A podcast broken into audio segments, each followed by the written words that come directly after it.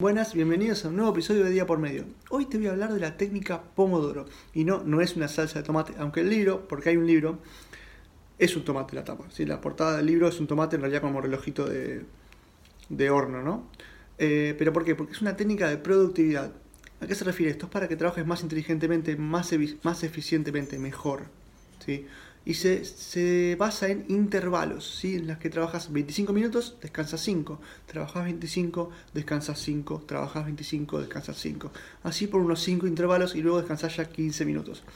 Y eso se puede repetir en el día, pero es una manera de tomar determinados descansos y trabajar enfocado. Cuando trabajas enfocado es no ves notificaciones, no ves mails, no ves nada. Haces lo que tenés que hacer, lo que está determinado para esos 25 minutos y después descansás 5 minutos, mirás algo en la tele, mirás el celular, vas al baño o lo que sea. Pero se basa básicamente en eso, en intervalos, para que puedas enfocar en esos intervalos.